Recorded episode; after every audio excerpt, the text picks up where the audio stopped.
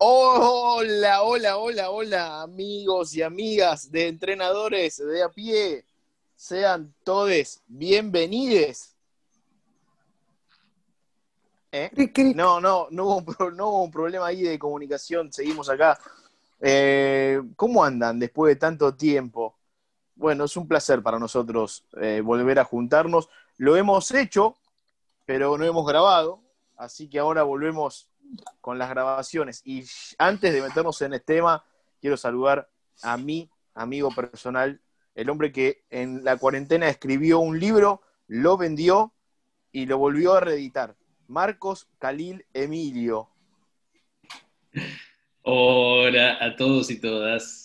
Espero que ande todo bien por ahí. Gracias, Juan Manuel, por el chivo al libro, eh, que sigue disponible. Y le pedimos disculpas a la gente que, que nos sigue en este podcast, eh, que estuvimos un poco desaparecidos. Y les agradecemos también el mensaje ¿no? que han llegado eh, a nuestras redes sociales, e incluso en nuestras redes personales, pidiéndonos por favor que no abandonemos, por favor que no bajemos los brazos, que nuestras voces tienen que mantenerse. Así que muchas, muchas gracias. Y antes de, eh, de que ya nos metamos en el tema, como decía Juan Manuel, le voy a pasar la pelota a mi querido y barbudo amigo Pablo Alejandro de Peló de Otarán. ¿Cómo está usted? ¿Cómo andan? ¿Cómo andan todos por ahí? Olis, como se diría en, en los mensajitos. Eh, sí, eh, públicamente quiero, quiero denunciar que hubo presiones de nuestros representantes para que grabemos. Entonces se dio una situación media, media turbulenta que involucró sindicatos y por eso es que no estuvimos saliendo al aire, pero ya están solucionados los problemas y podemos volver a las pistas. Fue muy Pero tenso. bueno, sí, sí, sí, la verdad que hubo, hubo corridas, hubo eh, momentos feos. No se los deseo que los vivan nadie. Bueno, Guillote, salí ahí de la, de la catacumba para saludar con, tu, con tus tan eh, locos saludos. Bueno, buena- buenos días, buenas tardes, buenas noches para todos.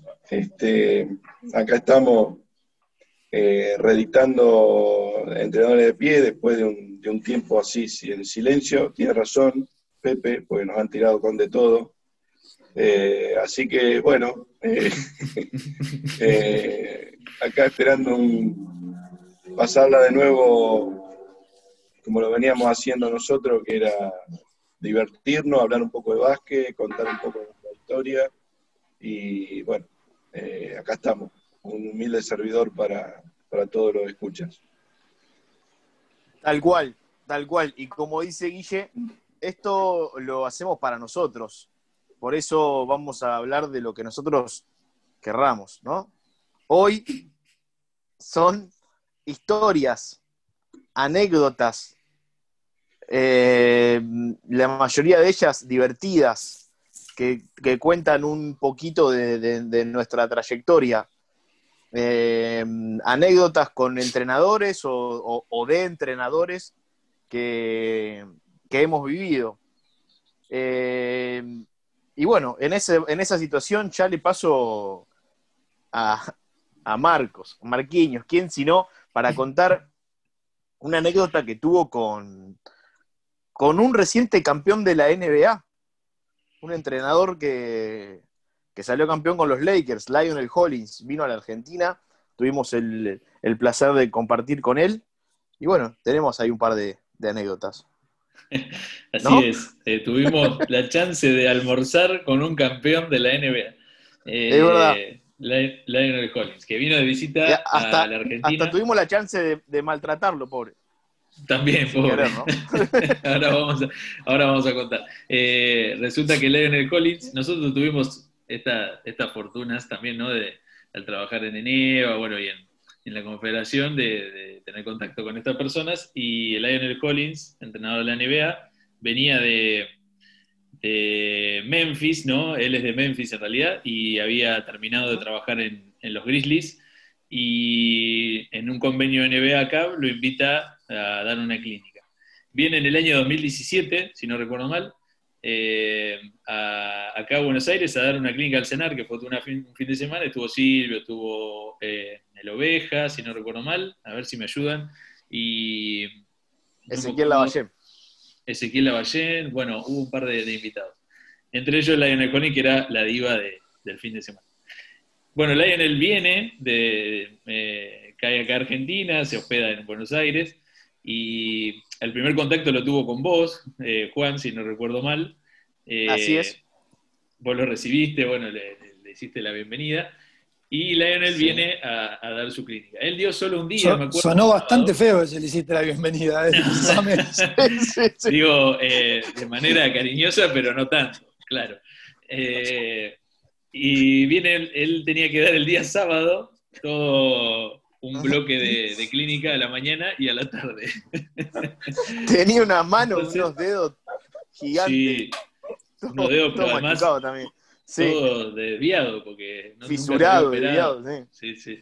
Bueno, entonces viene Lionel, eh, da su bloque de la mañana y al mediodía ah, lo llevamos a almorzar. Eh, Juan Manuel, quien está acá presente, Lionel Collins y yo. Resulta que Lionel se había operado hacía muy recientemente de la rodilla, entonces no podía patear mucho, estaba medio inmovilizado. Entonces fuimos ahí cerca, ¿no? A comer. Y le preguntamos, ¿no? A Lionel, bueno, ¿qué quiere comer? No sé qué. nosotros hablábamos entre nosotros en castellano y decíamos, che, ¿a dónde lo llevamos a este? Un fino debe ser, ¿viste? ¿A dónde lo vamos a llevar a comer? Había Subway, ponerle a la vuelta, había uno que vendía choripanes, ¿y dónde lo llevamos? ¿viste? Y el tipo dice, no, no, tranquilo, yo quiero una hamburguesa y una papa. ¿viste? Y dijimos, bueno, ya está, vamos ahí. Fuimos a comer, todo bárbaro, charlando, ¿viste? El tipo un fenómeno. Y mm, antes de que nos fuéramos al restaurante, dice, eh, nos dice, chicos, quiero comer helado. Así. No es, che, ¿tienen ganas de ir? No, quiero comer helado. Y dije, bueno, ok, listo, dale. Y justo en la esquina había una heladería, vamos con el Papa.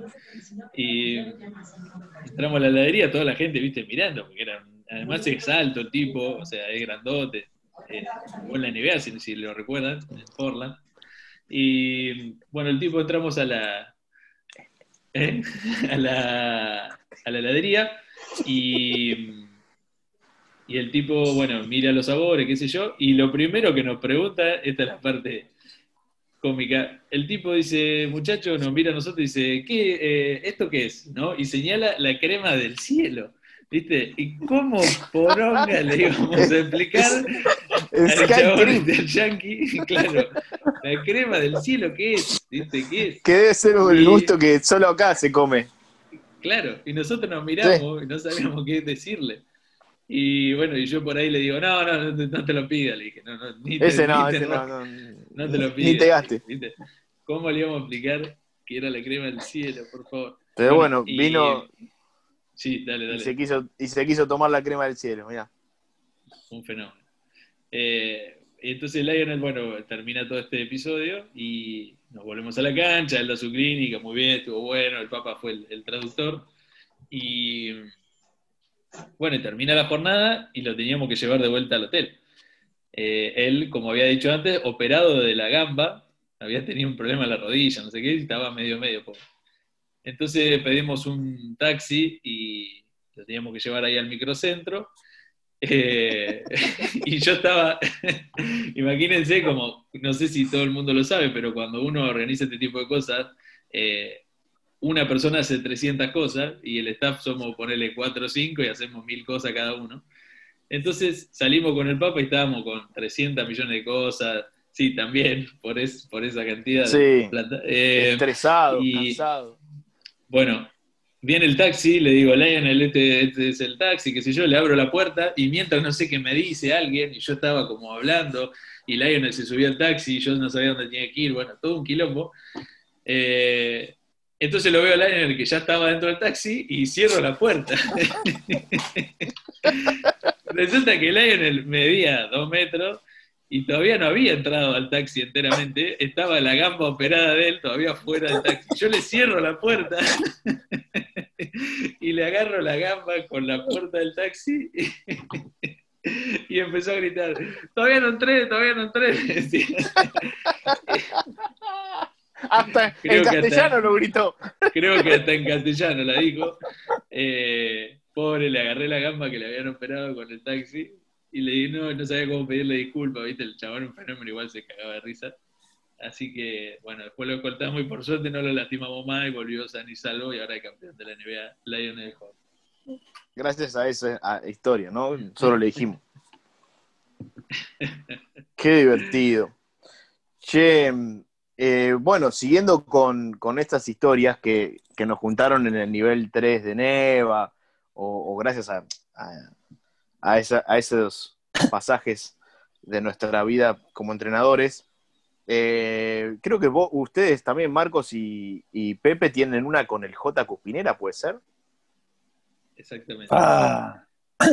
sí, la verdad que. Yo en mi machete tengo J autopista, así que imagínense. no sé si querés. Sí. Si, querés, yo empiezo y vos después la, la, la, completás. Resulta que J Cuspinera viene al nivel 3 a dar clases y, y, él, el nivel 13 de San Miguel y él se hospedaba en el microcentro en el hotel de Boca Juniors. Muy lindo hotel, se dice, nunca fui.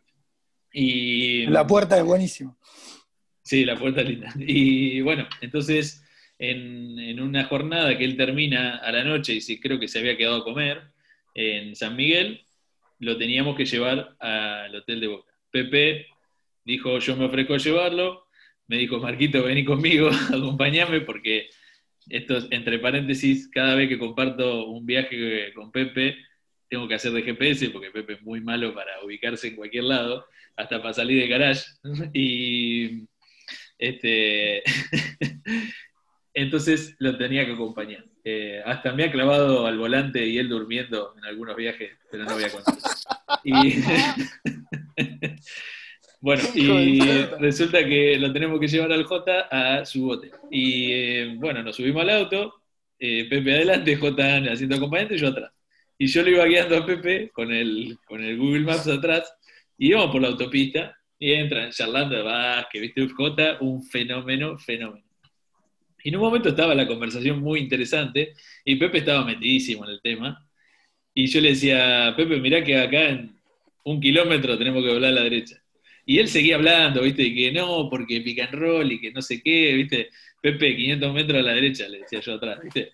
No, porque lo que pasa es que, y estaba, y seguía, ¿viste? O sea, nunca había registrado, y seguía. Y le digo, Pepe, acá donde se, donde se bifurca, donde se abre la, autopista, vos tenés que ir a la derecha. Y nunca me escuchó. Y, el J estaba también hablando, qué sé yo. Entonces en un momento le digo, Pepe, la derecha, ¿viste? Y, estábamos en la, a donde se abría, ¿no? O sea, ya no había más lugar para avanzar.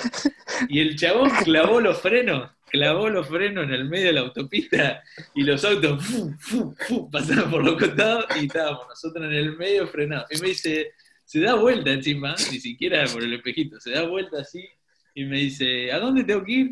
Digo, para allá, digo, para allá. Y, los autos, ¡fum! ¡fum! por el costado. Y bueno, Pepe da marcha atrás, porque no, no le daba, da marcha atrás y agarra para donde tenía que ir. El J, de repente, que venía hablando, se quedó callado, ¿viste? Se olvidó del básquet. Empezó a enseñar triángulos, imagínate. Claro. Y, y, de repente, silencio, ¿viste? Y empezamos a seguir por la autopista y el J como que recobra el color un poco. Dice, eh, pero ¿aquí se puede hacer esto? Digo, el J, ¿viste?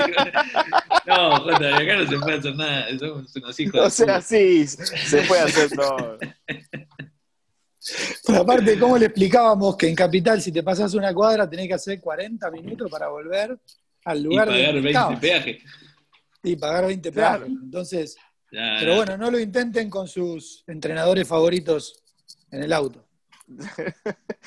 De repente que creyó los triángulos. Creo que el J estaba con una mano en la guantera y con la otra mano en, ese, en esa manijita que no sé por qué está en los autos, ¿viste? Del acompañante tenía las dos manos apoyadas ahí y tiraba unas caras de horror como si estuviese en el trencito, el trencito fantasma. Pobre Jota. Pero la charla estaba muy, muy buena. Yo creo que tiene un par Padre Nuestro, ¿eh? Pepe al volante puede ser un podcast eh, aparte, ¿no? Va, no, no al volante, porque a veces se lo sea otro. Recuerdo, eh, recuerdo una que, que me pasó con Marquitos, que es, me dijo, ¿querés que maneje yo? Le dije, no, no, arranco yo y después, y después seguí vos. Creo que fueron 150 metros. ¿Qué hice? Sí, sí, sí. Me tiró un costado y le dejé el auto. bueno, segunda llegó. Puso segunda y dijo, listo, venimos.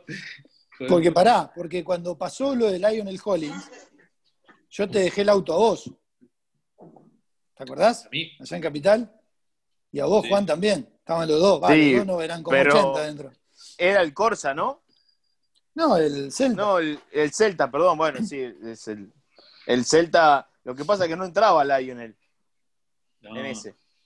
No, boludo, pero cuando se volvieron ustedes, que eran como 80. Ah. ah, sí, sí, sí. Sí, éramos mil. Bueno, nuestro, nuestro MVP tiene, tiene sus anécdotas. Eh, y como el público lo pide, lo extraña, lo queremos escuchar.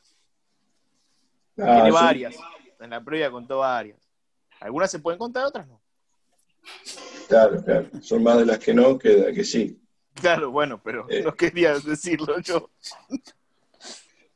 Eh, te doy una muy graciosa, la de la temporada pasada, la que salía a puntear el, tiro de tres puntos a un jugador rival en, cancha de, ese jugador. Está muy bien, está muy bien que lo hables, está muy bien que lo pongas en palabras, ya la, prensa lo necesitaba.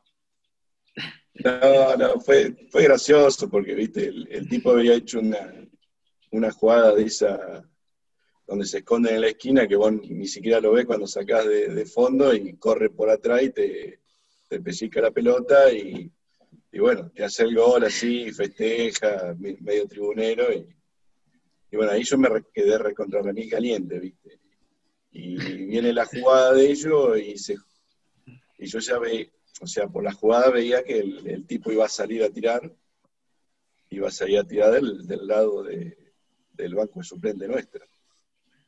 Y como la cancha es tan chiquita, que de donde vos estás parado y estás en la línea de, lateral.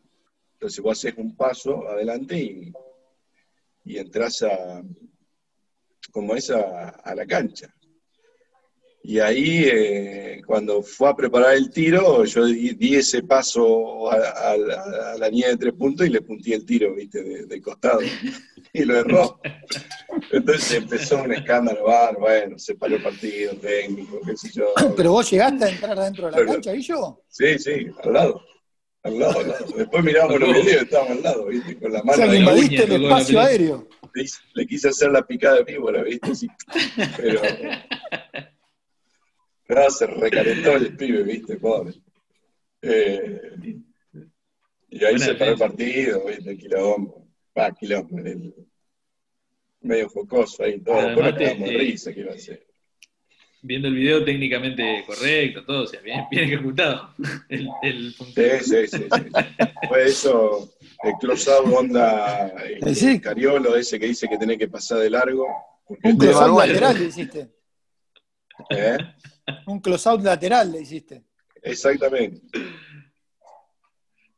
Si lo tapaba así tipo Ginóbili a Harden, eh, ahí va a haber más problemas. Por eso dice, esa foto iba a la pared del Tala. Claro.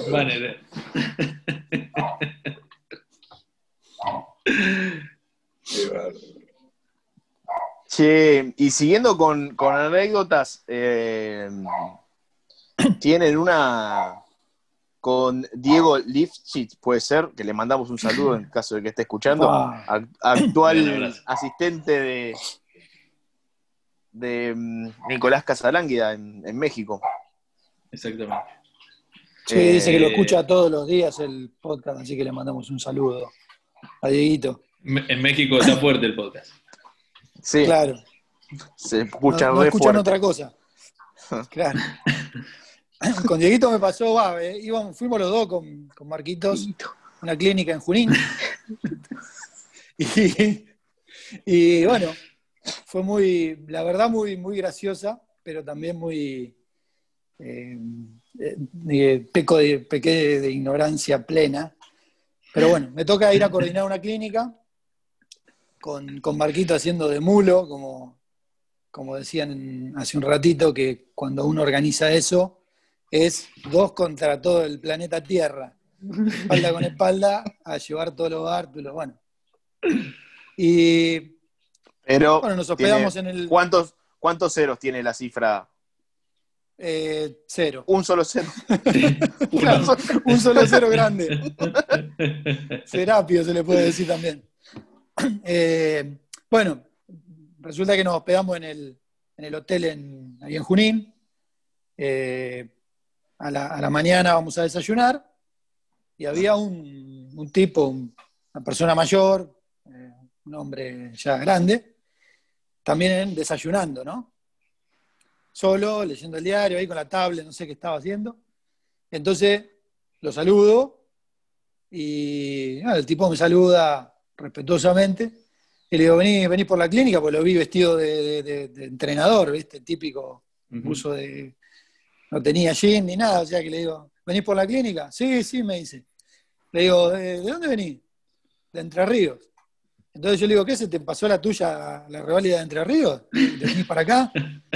Sí, sí, me dice, como riéndose, medio de costadito, bueno, tomamos el desayuno, qué sé yo, que toque el otro. Vamos, vamos a la cancha con Marquito porque teníamos que hacer todo el, el quilombo ese de la acreditación y la computadora y la carpetita y la lapicerita y toda esa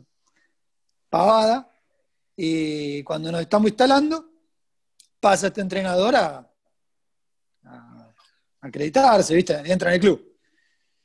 Bueno, y seguimos acreditando nosotros y viene, viene el encargado de la sede, me dice, Pepe, arrancamos la, la clínica, sí, sí, arrancá el horario, qué sé yo, bueno, va. Y cuando presentan, digamos, al disertante de la clínica, era esta persona que estaba sentada desayunando. Era el famoso Diego Lifchitz, que, lo- que yo lo conocía, digamos, por nombre, pero nunca lo había visto, digamos, de, de- así, en, en persona o en foto, nunca lo había visto. Entonces, Claro. si, bien, si bien lo conocía, eh, no lo conocía. Y, Ah. y- y bueno, hasta el día de hoy que nos cruzamos con Diego y me dice, o sea, nos reímos porque nos acordamos de esa anécdota muy, muy graciosa, que fue una ninguneada, pero no una ninguneada queriendo, fue una... Sin querer, está bien. Sin querer, Claro. o sea, no, no. Hasta creo que, hasta creo que se mencionó el, eh, eh, che, este no se acreditó, ¿viste? Y el chabón se puso el microfonito Y arrancó la clínica. y arrancó a hablar. Un fenómeno. inauguraba. Eso me hizo acordar a dos anécdotas. Una que compartimos con Pepe y la otra mía, que ahora la voy a contar. La, la que compartimos con Pepe no la vamos a contar, pero es muy graciosa. Cuando dos jugadores de sub-21 se conocieron en el último día de entrenamiento. Me hizo acordar a eso. Pero bueno, en otro, otro día se la contamos, si queda tiempo al final. Ay, ¿Qué acá? Resulta ¿Vos sos que. juvenil? Ah, de juvenil era bueno. Eh, Imagínate lo que era ese equipo, ¿no? O sea, que dos compañeros de equipo se conocieran en el último entrenamiento previo al último partido, habla por sí solo. Eh, y a mí me pasó algo parecido en Neuquén. Yo tendría unos 15 años y bueno, eh, Chiche Japes, el eh, Tano de Luchi, les mando un un saludo si es que nos escuchan. Me Sí, llevan a mí al, Se escucha en Brasil. Brasil. Yo no. En portugués está traducido. Me llevan, me llevan al, al premundial de Neuquén. ¿Se acuerdan? 2001, generación dorada. Premundial de Indianápolis 2002. Eh, en el Rucaché se jugaba. Y, y bueno, y a mí me llevaban para todos lados, bien, con, cariño, pero también me, me mandaban al frente, me, hacían jodas, seguro. Y me dicen, me- ahí me saco una foto, estábamos en un estacionamiento, y me saco una foto con Rubén Magnano. eh, y en un túnel que entraba a la cancha venía un coach muy conocido, Oscar Huevo Sánchez, que yo no lo conocía. venía caminando por el túnel, al lado venía otra persona, ya se pueden imaginar lo que sucede, y me dice Chiche, anda, anda a saludarlo a, Hugo Sánchez. Eh, arranco a caminar, vienen estas dos personas, a cuál elegí, a la que no era Hugo Sánchez, ¿no? entonces le digo, eh, señor, Hugo Sánchez, qué sé yo, mucho gusto, le digo, el tipo al cual yo saludé, que no sé hoy quién es, se me queda mirando y el huevo Sánchez, que venía unos metros más atrás y al costado, se empieza a cagar de risa, y el Tano atrás muriéndose de la risa, y bueno, hasta que el, tipo, el mismo Hugo Sánchez creo que me salva, va y me saluda, ¿no? Y soy yo, bueno, llegan Chiche, el Tano, se ponen a saludar, pero fue el día que, que desconocía al, al Hugo Sánchez, o que, o que lo conocí realmente, no sé. Claro.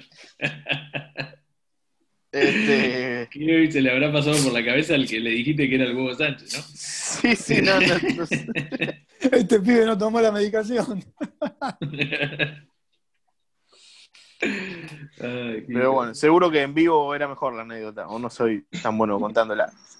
Ah. Este, después, ¿qué más tenemos? El MVP está agachado.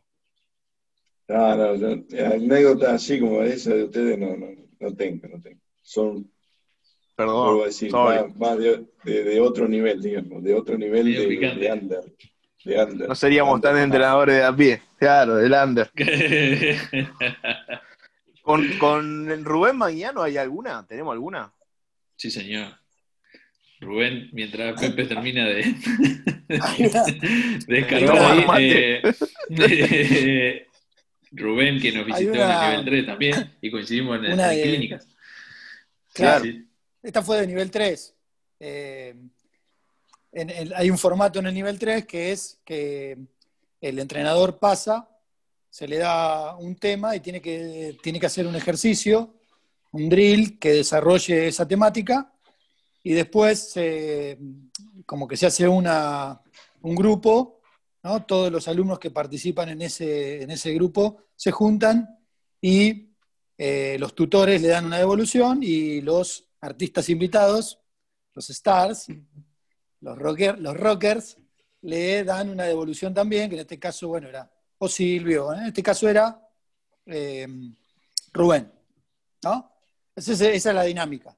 Entonces estaba el entrenador este contando o haciendo el ejercicio y en reiteradas oportunidades dijo la palabra mágica que te abre todas las puertas hoy, que es el Dunker. Que es un espacio.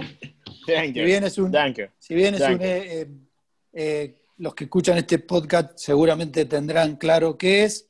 Es un espacio, un corredor que se hace en la zona debajo del aro, que se le llama dunker por una cuestión de que el, jugador agarra la pelota y la vuelca. O sea, la, danquea. La, danquea. Es el espacio de volcadores. Exacto. Bueno, pavada que se trajo de andar a saber de qué, de qué lugar, ¿no? Pero bueno. ¿De qué moda? Sí, bueno.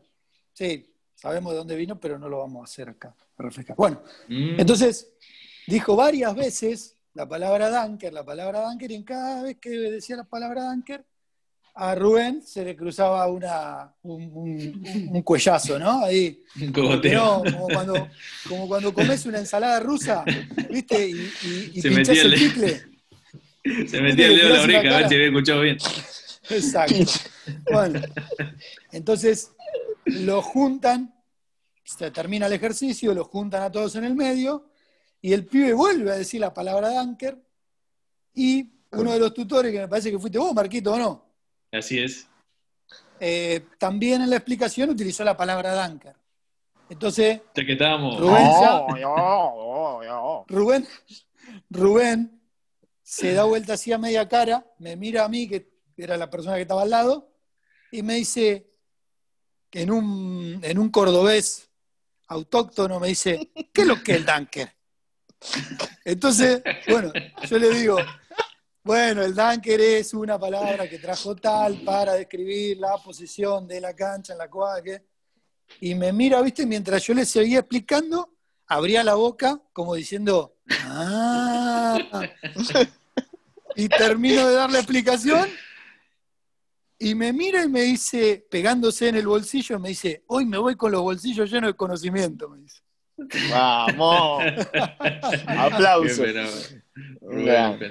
Un grande de verdad. Qué tipo gracioso, qué tipo gracioso.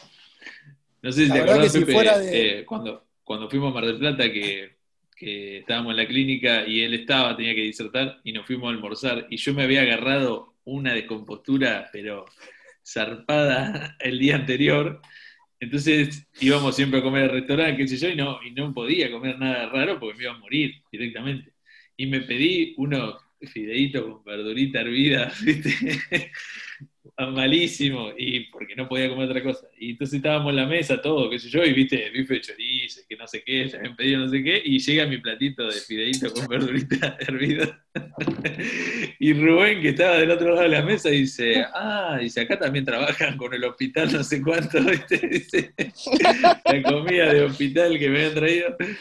Ah, hijo de puta, muy gracioso. El chabón estaba hablando de otra cosa y vio eso y tiró el chiste, viste, o sea, un cordobés de chistoso, pero tremendo. Muy bueno. Lo de buena cepa. Sí. Sí.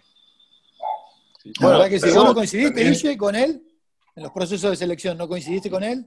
No, no, no, él ya se, ya se había ido. Yo estuve, el que estaba ahí era Hernández, después llegó Lama. Ah. Y cuando llegó Lama yo me fui. Mm. Eh, pero no, volviendo a lo de Rubén es espectacular, porque en ese, ese, estrés, yo me acuerdo la vez que nos fue a visitar, el tipo fue con la señora. sí, claro.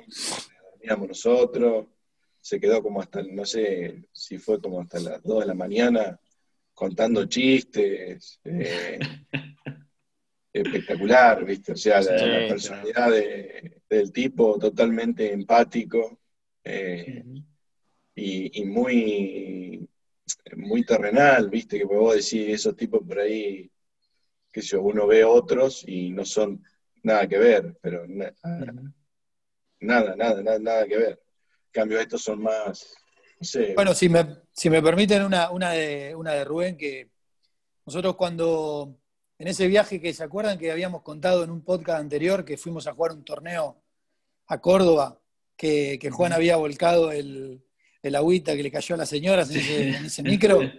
Bueno, al torneo al cual arribamos fue al club Matienzo, en Córdoba. Y bueno, estábamos en, habíamos llegado, estábamos esperando que nos alojen, eh, porque en ese momento era casa de familia, tenías que ir. Y bueno, estaba, estaban los pibitos y entre ellos estaba el hijo de Rubén, eh, que aloja uno de los, de, los nuestros, ¿no? Y bueno, a la tarde estábamos eh, esperando para jugar y pasa Rubén, ¿no? Y, el tipo, por eso es que para mí es el diferente. Eh, el tipo pasó, siendo ya entrenador de la selección argentina mayor, pasó como, como una persona más padre de este pibe, de, Francisquito, y se puso a atender el kiosquito de los padres. O sea, eh, en el Club Matienzo había en un costadito, en una esquinita, típico, un kiosquito de padres que ponen la mesa del colegio, el pupitre, y empiezan a llenar de golosinas y todo eso. Y Rubén pasó directamente y se, se puso a, atender el kiosquito de los padres con una simpleza que, que la verdad que es poco, poco común. Otros entrenadores de selección argentina se hubiesen sentado, en, es más, en el atril de, de, los, de los eh, árbitros de volei, ahí, claro. para, y, estilando estrellitas, ¿no? Claro, si mal no recuerdo, no sé si no fue, bueno, no me acuerdo exactamente el año, por ahí vos sí, pero fue ahí en el periodo 2002, 2003, 2001, o sea, el tipo era. Es más, no sé si ya no había salido subcampeón con. En el 2002. Fue, en el año 2001 eso, Juan. Ah, 2001. Sí. Bueno. Imagínate, el tipo al otro año. No, no, por eso estaba, o sea, estaba en, para lo que quiero decir, digamos, lo mismo, sí. Claro. Y el tipo con una simpleza... el de jamón y queso, Rubén? claro.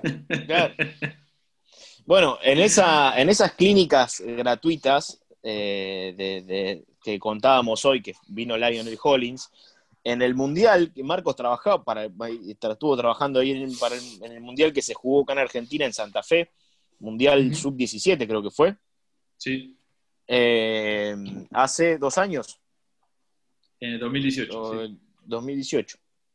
Eh, ahí hay una clínica que, organizaban en el marco ese, eh, gratuita también. Estuvo Silvio Santander, estuvo. Pesic. Bueno, de Pesic como principal figura. Eh, Don Joe Walter, que era el entrenador en ese momento del seleccionado de Estados Unidos. Marty Clark, director de la Academia de NBA Australia. Y. ¿Quién más? John Isley, creo que se llama. sí. Un, bien, un hombre mayor que es instructor FIBA. este, bueno, en, esa, en, esa, en el marco de esa clínica eh, tengo el privilegio de, de haberles sacado la foto yo con mi celular al encuentro entre Rubén Mañano y Pesic después de eh, la final de, de Indianápolis 2002, ¿no? Claro, porque estaba, este, de verdad. Pesic dirigía a, Yugoslavia. Claro. claro. Sí, sí. Que nos lo roban por Pichilcats. Bueno, no. Y hoy, hablando de Rubén Mañano, ayer leí que, que vuelve a, al seleccionado uruguayo, a la primera. Sí, señor. Además de, a dirigir la selección mayor, además de continuar con la coordinación o lo que ya estaba haciendo de, los seleccionados ah, juveniles de ese país. Así es. Em, yo tengo una historia con, con Terry Layton, que en paz descanse Terry que también en esas movidas de, de Neva, de que vienen entrenadores a dar eh, charlas gratuitas, era otro instructor FIBA eh, que vino para acá, para, para Bahía Blanca. Eh, en ese momento que estábamos en el grupo de trabajo con, con Facu Petracci, me dice anda a buscarlo a, a Aeroparque. Este, bueno, yo le pido la meriva a mi viejo, para, ir a buscar a este entrenador y me preparo, me acuerdo que la noche anterior le mandé, creo que a Pepe, me preparo un cartelito en computadora que decía Coach Terry Layton, ¿no? Como para ponerme ahí cual conductor de limusinas que espera a la salida de, de la puerta 18, el vuelo. Bueno, agarro, salgo a la mañana tempranito, autopista, mi cartelito, estaciono, llego a Muchas ilusiones. Muchas ilusiones, tal cual. este, bajo, agarro el cartelito, me voy a la puerta a la hora indicada eh, y me clavo ahí con el cartelito. Y, bueno, el vuelo ya había aterrizado, proveniente de Bahía Blanca miraba así, yo obviamente no lo conocía, lo estuve googleando a, Terry toda la noche. Sonó, sonó medio feo, ¿no? pero bueno. Este, y, y no salía, ¿viste? No salía, no salía, no salía, no salía. De repente, casi llegué al punto de ponerle el cartelito, ¿viste? Adelante de las personas, a ver si, si alguno reaccionaba miro a una persona la cual yo creía que era, pero tenía mis dudas, igualmente la, veo que sale para otro lado y se va para afuera de, Aeroparque, del salón principal. Entonces la corro, viste, y le pongo el cartelito adelante, el tipo me mira así con cara de ¿qué haces, flaco? Correte de acá. Este, entonces digo, bueno, no, evidentemente no es Terry. Vuelvo al salón, ya me ponía nervioso porque habían pasado varios minutos de, que el vuelo había aterrizado, hasta que ahí lo veo salir con el carrito, levanto eh, mi cartel y el tipo automáticamente me hace un gesto como diciendo, acá estoy, este soy yo. Bueno, y ahí este, recuperé un poco el, color, como le pasó a Jota. Mirá si lo, lo perdías, No, si lo perdía, terrible. ya tenía aparte, venía a La Plata, venía a La, Plata a un hotel y a dar una, charla esa misma tarde, creo. Eh, sí, creo no, creo bien, en, la cancha de Atenas. Sí. En Atenas. Este, bueno, se sube al auto Terry, le costó un poco como, como, como a Lionel. Llegué a ver ahí que tenía tipo el pantalón de plomero, ¿viste? Acá atrás. Cuando se subía. de plumber. Y agarra, le da un portazo, pero cierra como, como, si, tuviese que cerrar un submarino, ¿viste? Te lo hizo presurizada la meriva. No, terrible, terrible. Vamos, bueno, antes, antes de llegar a La Plata teníamos que hacer una travesía, ir a buscar a alguna persona para entregarle algo, que no voy a, no voy a dar nombre ni voy a decir qué, eh, pero bueno, hoy esa carpetita es mía eh, y, nadie, me la va a sacar. Eh, vamos a esa misión fallida, emprendemos rumbo de regreso, va, yo de regreso a la ciudad de La Plata. Vamos al hotel, eh, todo bárbaro, bueno, Terry, en un rato vuelvo, viste. Yo creo que fui a dejarle el auto a mi viejo, me lo dejó, no me acuerdo. Cuestión que se instala el tipo, lo busco para ir a almorzar. Me pasa algo parecido después con que lo que le pasó con Lionel. Esto fue, fue antes de lo de Lionel Holly.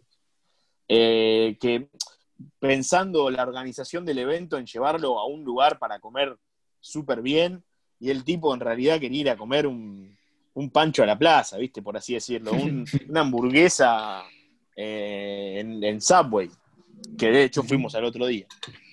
Bueno, pero vamos a comer un restaurante un poco más, más, más caretón, más, más lujoso, eh, y se pidió una carne con salsa, parte de, esa, de ese plato cayó arriba de la, del buzo de Terry, que con el mismo uso salió a dar la clínica a la tarde con el manchón de salsa. Por Terry. No, nos estamos riendo de él, sino. Que un entrenador de a pie. No, lo estamos recordando con cariño. Con cariño, obviamente. Este. Y bueno, y, ese fue el fin de semana con Terry. Al otro día también, llevándolo a, a Subway a tomar un helado, eh, charlando de básquet, me dejó una tarjeta a ver, son cosas que, están buenas vivirlas, más allá de que, mm, bueno, después tiró la del inflador, ¿se acuerdan? En la clínica sacó el inflador, tiró la, de, la salida de fondo del dog in the corner. No, es terrible. Creo que, creo que el único error, el único error que tuvo para que se pueda apreciar lo que el tipo tenía para hablar fue que quiso hablar en castellano y lo hizo en una manera muy eh, muy inentendible, ¿no? Si él hubiese hablado en inglés. Demasiado. Claro. Si él hubiese hablado en inglés eh, con un traductor hubiese sido muy, muy buena la experiencia. No sé si ustedes se acuerdan que el puesto que tenía el tipo era el mm. reclutador de América Latina eh, financiado por Nike, para la NBA, claro. El tipo era, tenía un puesto importantísimo. Terrible. Terrible. A mí lo que me pasaba con cuando las experiencias que he tenido con estas personas que vienen de afuera, acá, a hacer alguna clínica o dar una charla o lo que sea, eh, lo sentía como que, viste, yo era la, niñera de, las personas que venían. Y lo peor, lo más loco, que yo me, yo me hacía el mambo este y creo que a todos nos ha pasado, eh, decir, este loco viene acá de ponerle de Estados Unidos, por decir uno, Terry Layton.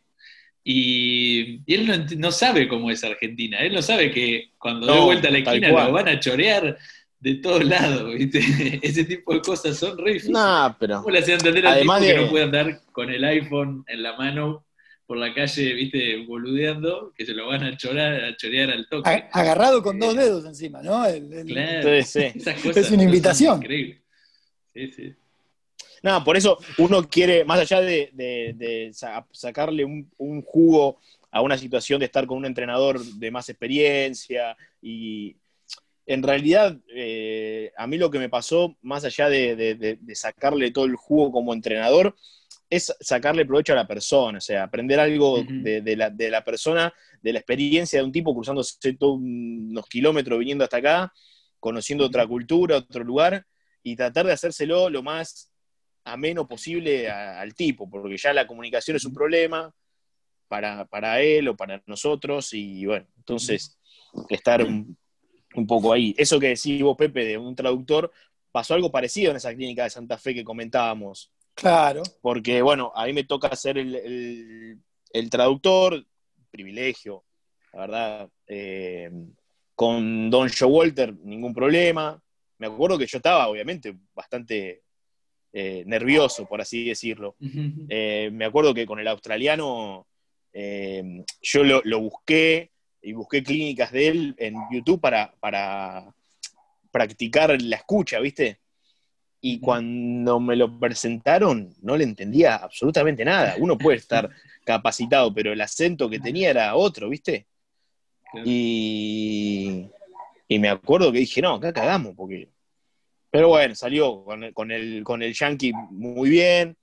Este, con Pesic ahí también, porque también quiso hablar en, un poco en español, en catalán, no sé en qué quiso hablar. Este, pero me acuerdo que el, en un viejito también, Isley, que se jactaba de, saber castellano, la quiso dar en, castellano en la clínica y me preguntaba igual cosas. ¿Te acuerdas que yo estaba ahí parado como... y, después me lo cruzo a, a Rubén Mañana en uno de los partidos de la noche del Mundial. Este, digo, me lo cruzo a Rubén mañana como si me cruzara, me, codiara con celebridades. Estaba Rubén ahí mirando el partido, y nosotros en la misma grada, unos, unos cosos más arriba. Me acuerdo que me, lo presentan o lo saludo y le aclaran que yo había sido el, traductor de la clínica.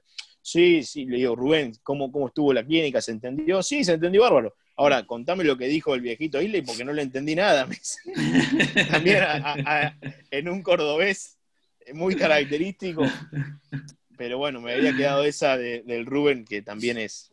Pero, a mí me gustaría, me gustaría escuchar, yo sé que esta eh, es off the record, o sea, no la, no la, hemos hablado, pero me gustaría escuchar de Guillermo Andrés Tazo, el MVP de este podcast, el día que conoció a Vladi Divac. ¿Cómo fue esa, ese momento? Bueno, ese momento yo estaba en Singapur en los primeros Juegos de Olímpicos de, la, Juventud y había, había diferentes embajadores, viste, de, FIBA, pero él no venía por FIBA, él venía por el Comité Olímpico de Serbia.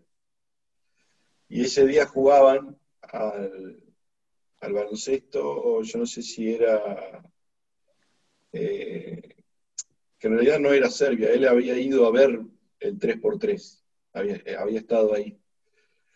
Y yo estaba arriba de todo filmando, eh, bueno, parte de los 3x3, porque desde CAD me habían pedido también llevar filmaciones, porque era la primera vez que se hacía el 3x3, que incluso después ahora se sacaron algunas reglas que en ese momento se, jugaron. ¿Qué año fue esto? que filmar partido femení, eh, del femenino y del masculino, hacer informes y demás. Entonces yo iba muy temprano. Y había una competencia de habilidades también, y yo quería encontrarme con, eh, en ese, ese mismo juego fue eh, yo quería una foto con, con Yaya uh Sarunas Marcelinius, quería otra. Yo tengo una foto con el Yaya Rossi. ¿No es lo mismo? El delantero 7. No, parecido. Zurdo. es parecido. Sí, yo te, perdón. ¿En qué, ¿Qué, año fue esto? ¿Qué año fue? no, no me acuerdo. La verdad no me acuerdo. 2000. No me acuerdo, Marquito. La verdad que no me acuerdo. Pero Divac ya, ya estaba recontra retirado, ¿no? Sí, sí, estaba recontra retirado y yo veo un tipo, viste, que obviamente enorme, va pasando por el lado del, de, la, tribuna, y al principio, qué sé yo, como pasaba mucha gente, ¿viste? Y, todos vestidos de, sus países y demás. No le presté mucha atención hasta que dobló así y subió a dos o tres butacas más abajo donde yo estaba con la filmadora. Y cuando lo miro así, al principio digo, este para mí es diva, ¿viste? Y cuando vos lo tenés tan de cerca, vos parece que es mentira que está ahí, porque no lo podés creer. O sea, sí, era de diva, ¿viste? Que vos, sí, cuando vos era, uno era pendejo, él ya lo veía jugar, ¿viste? Bueno, resulta que eh, yo estaba ahí y lo único que tenía era un teléfono que nos habían dado la organización, pero cuando te lo dan, viste que ni sabes que lo tenés. Entonces lo tenía en la riñonera y yo lo único que tenía era la, filmadora como, como para sacar la foto. Y a la mierda, saqué la filmadora, no filmé mal lo que me habían pedido de CAP, todo. Había una profe ahí chilena que, bueno, justamente estaban mirando los partidos del 3x3, ¿sí?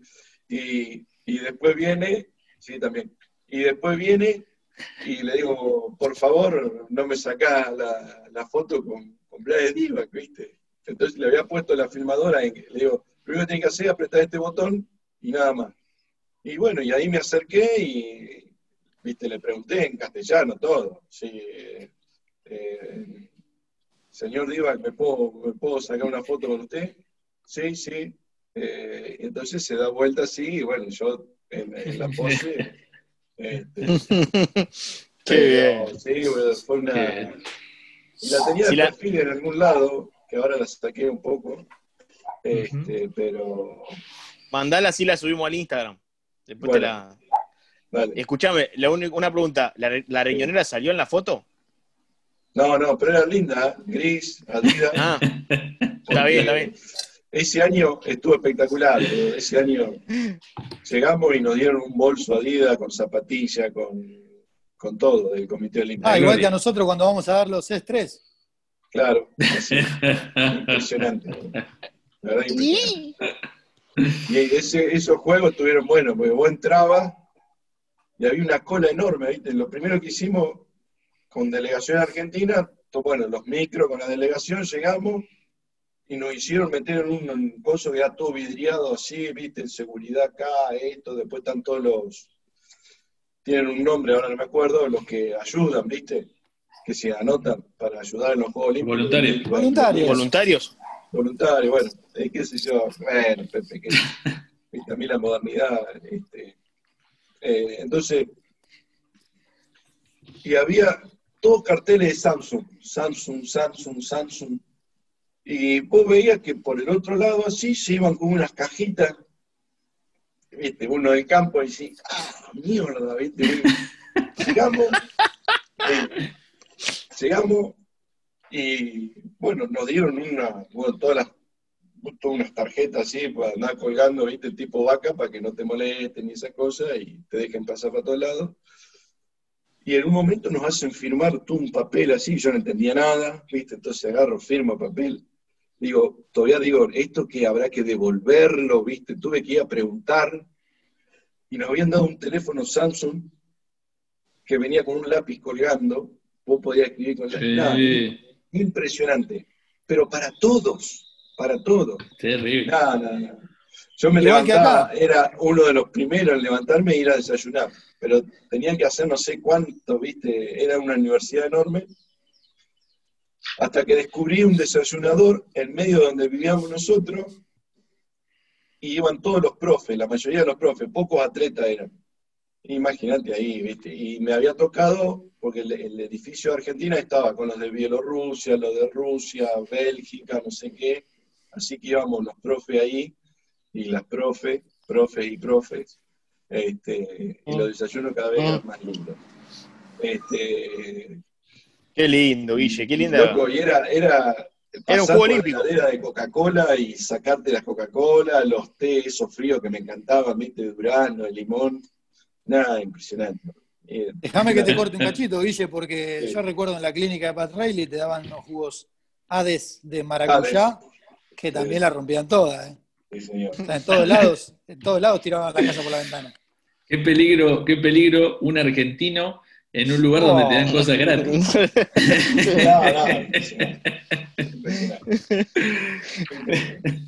Y después fui a ver un partido de, creo que fue la final, que la jugó Argentina con Cuba al vole. A mí, aclaro, no se me enojen, por favor, porque últimamente se vienen enojando mucho conmigo. Este, el volei no me gusta, pero me hice amigo de, de Juan Sichero, creo que era, y de Julián Álvarez, eran los dos entrenadores.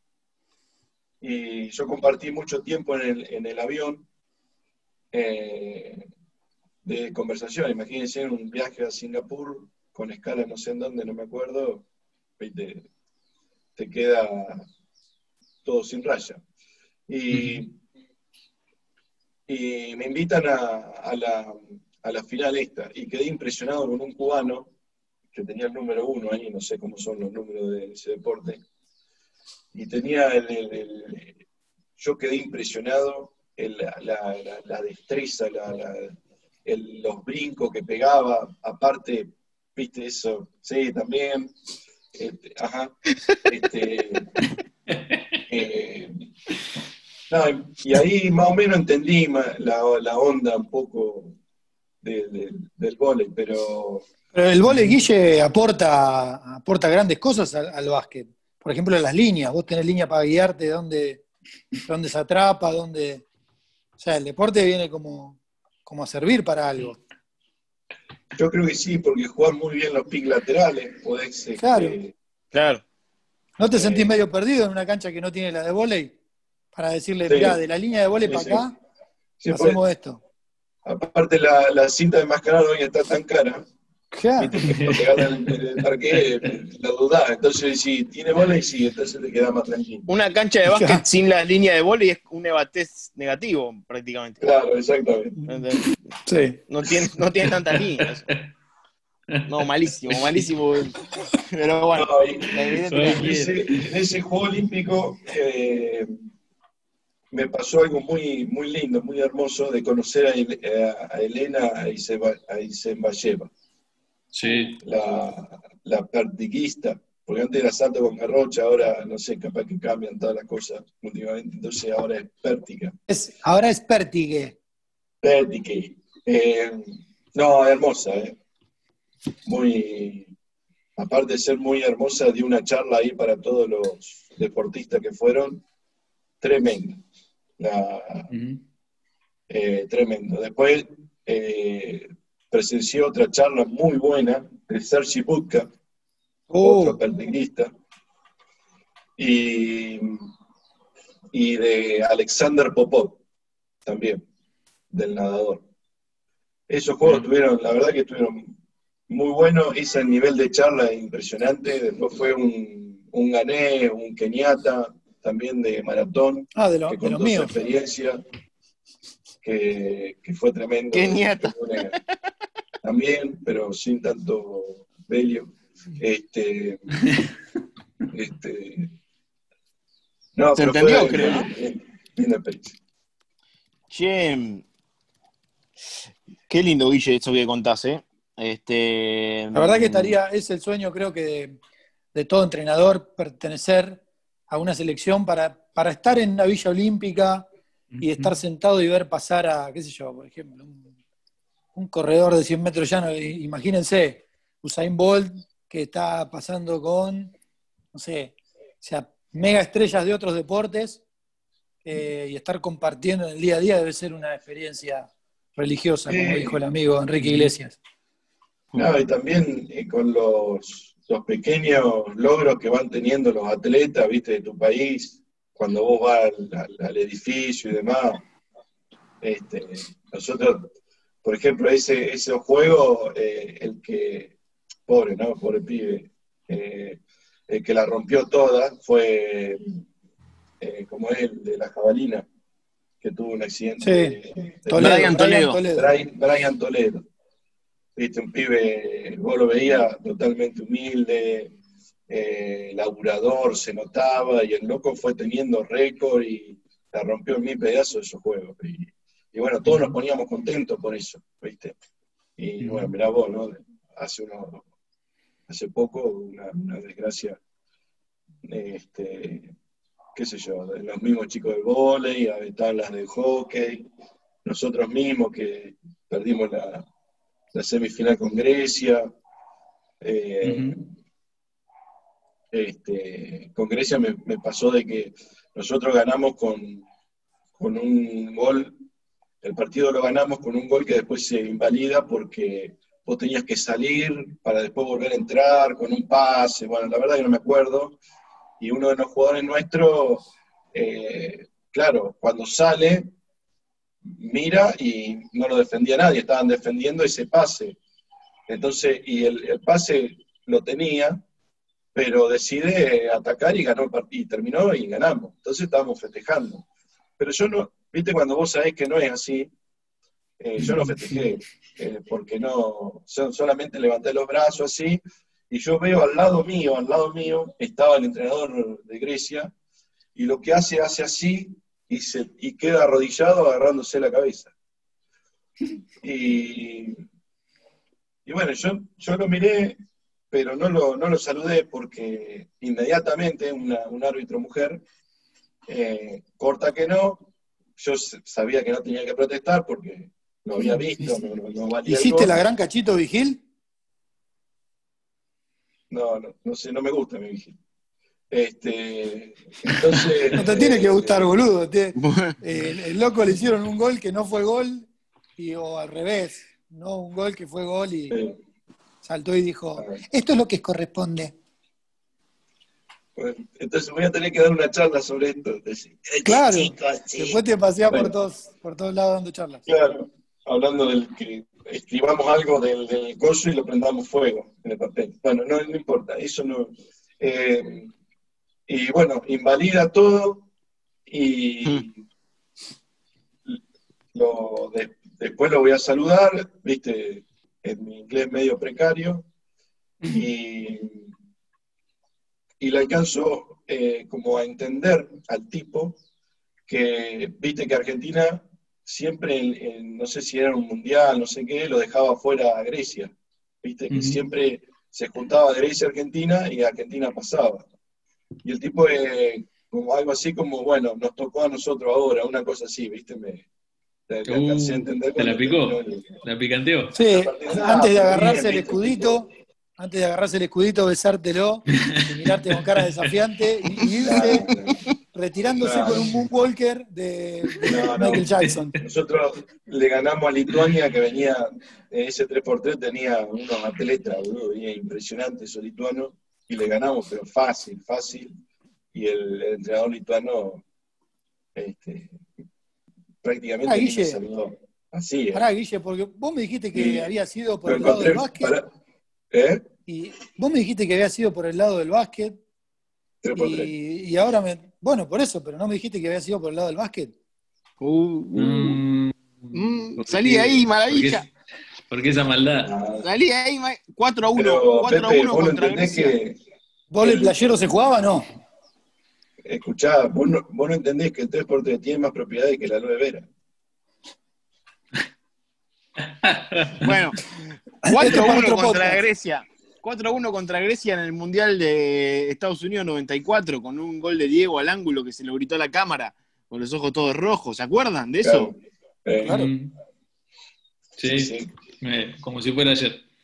Yo, eh, perdón que cambie de tema. Eh, me gustaría ver quién se anima, porque estuvimos los cuatro presentes, si no recuerdo mal. A ver quién se anima a contar esta, este suceso que tuvo lugar en, en nuestro querido nivel 3, en la edición, si no recuerdo mal, 2015 eh, o 2016, una de esas dos, en la cual se, en uno de estos ejercicios famosos que contaba Pepe, se jugó eh, el famoso 11, ¿no? el 3 contra 2 continuo todo el tiempo. Se jugó ese ejercicio sin pelota, pelota imaginaria. Eh, ¿Quién se anima? yo voy a tirar algo. En la fantástica Tierra Macabea, que sucedieron un montón de cosas. Me acuerdo que estaba eh, el ex director de la Escuela de Entrenadores eh, Española, actual CEO de Sport Coach, eh, Miguel Martín. Y la, la, consigna, si nos escucha siempre, me dijo el otro día. Siempre. Antes de ir a comprar churros a la, ahí en Madrid, me dijo que se mm. escucha el entrenador de AP siempre, todos los sábados.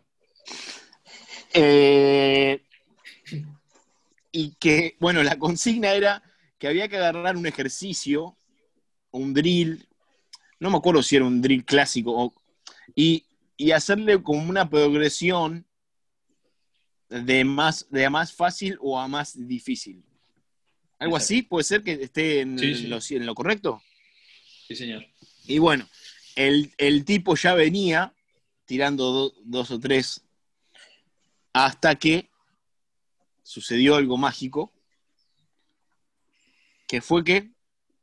¿Quién lo cuenta? Contalo, contalo, contalo, Enzo. Yo no estuve ahí. Yo sé que... El, entrenador, el entrenador al frente de la situación... Sí, estuvieron, bien. El entrenador al frente de la situación reúne a las tropas, a, los, a los mismos entrenadores que hacen de jugadores, ¿no? El, eh, ¿Voy bien, Marco? ¿O tengo que tirar más, más contexto? Y lo junta y le dice, bueno, vamos a, vamos a hacer el ejercicio 11, acá está la pelota. Y hace movimiento con la manito, como si estuviese sosteniendo un balón imaginario, ting, ting, ting, de arriba hacia abajo, de abajo hacia arriba. Y bueno, la agarra así con las dos manos y como que se la pasa a uno. Pelota imaginaria. Y lo, lo más gracioso para mí, o lo más valorable, es que los 11 flacos le pusieron la mejor, pero le pusieron el cuerpo y la imaginación a esa pelota. Hubo un poco de risas, hubo un poco de miradas, como diciendo, bueno, ¿qué hacemos? ¿Lo hacemos? Sí, sí, dale. Se pusieron ahí tres contra dos y empezaron a jugar el drill, el 11, con, con una pelota imaginaria. y, y hacían la mímica de los pases, todo, la tiraban. Es más, bueno, la defensa la recupera, se van para el otro lado sigue el ejercicio, el entrenador de turno alentando, corrigiendo, dale, vamos, vuelve el rebote, van para el otro lado. Y pasa Miguel Martín, mira la situación, comprende que se estaba jugando el 11 con una pelota imaginaria, no lo puede creer, la expresión de su rostro lo indica todo. Y el, el drill termina con pérdida. El drill termina con una pérdida. ¿Entendés? Pero fue buenísimo, fue buenísimo. Fue buenísimo el acting. De, sí, fue un pase, un pase largo, imagínense tres calles. El balón está en el medio, el del medio la tira para un costado, un pase largo. Ese, ese jugador, barra entrenador. Pero claramente se vio que la pasó hacia atrás, Juan. Claramente. Claro, no, no, pero, pero antes de eso, primero la pasa hacia adelante. El del medio la pasa hacia adelante hacia una de las calles laterales. Y ese entrenador acelera el paso para llegar a agarrarla a la pelota imaginaria. Ah. Y, como se pasaba de largo, la tira para atrás, la devuelve al eje de cancha y la tira para atrás, y el que venía por el eje de cancha hizo el gesto como que se pasó de largo y la pelota se fue a las gradas. No, pues tengo grabado en mi, en mi, retina, tengo grabada esa situación en la que el pase va largo y el, eh, un dato extra que voy a tirar, el entrenador que corre para agarrar la pelota, la envuelve y la pasa de faja. La pasa de faja, es verdad. No me animaba a decirlo porque no estaba seguro. le tiran pase de faja hacia el eje de cancha de vuelta y el que venía reemplazando hace el gesto de ¿La vio? la vi pero la estaba, él la seguía con la mirada del que venía atrás, como que no llega, se tira, el chabón dice no, y, se fue la pelota. Estira el brazo y se le fue la pelota cual, cual campo atrás y termina en, la, en, la, en el banco de suplente la pelota, y ahí fue un aplauso y como diciendo, bueno, y es más, creo que no hubo, no hubo devolución, no, no, sí hubo devolución, pero era para... Sí, pero digno de un Martín No sabía si... Sí, sí, sí. Nada, nada, increíble la pelota imaginaria. Y me acuerdo, yo estaba observándolo todo y con Leandro Ramela al lado. Y la cara de Leandro Ramela no tenía precio. Era impresionante esa cara. No, no, no, muy bueno. y, el, y el coraje del entrenador de turno de, de animarse a, plantear semejante hazaña, ¿no? No, no, tremendo. Tremendo. Tremendo. Una de, las proezas que nos llevamos de, de Maccabi. Terrible. Terrible. Bueno, amigos, eh, esto ha sido todo por hoy. Eh, cerramos este podcast número 14 de esta que puede llegar a ser nuestra primera temporada de episodios de, este podcast que hemos denominado Entrenadores de a pie, que lo hemos hecho con mucho cariño para nosotros, principalmente, y para, bueno, quienes se animan a escucharnos. Así que desde acá les mandamos un saludo y esperamos encontrarnos quizás en, una segunda temporada, vaya uno a saber. Muchas gracias por estar ahí.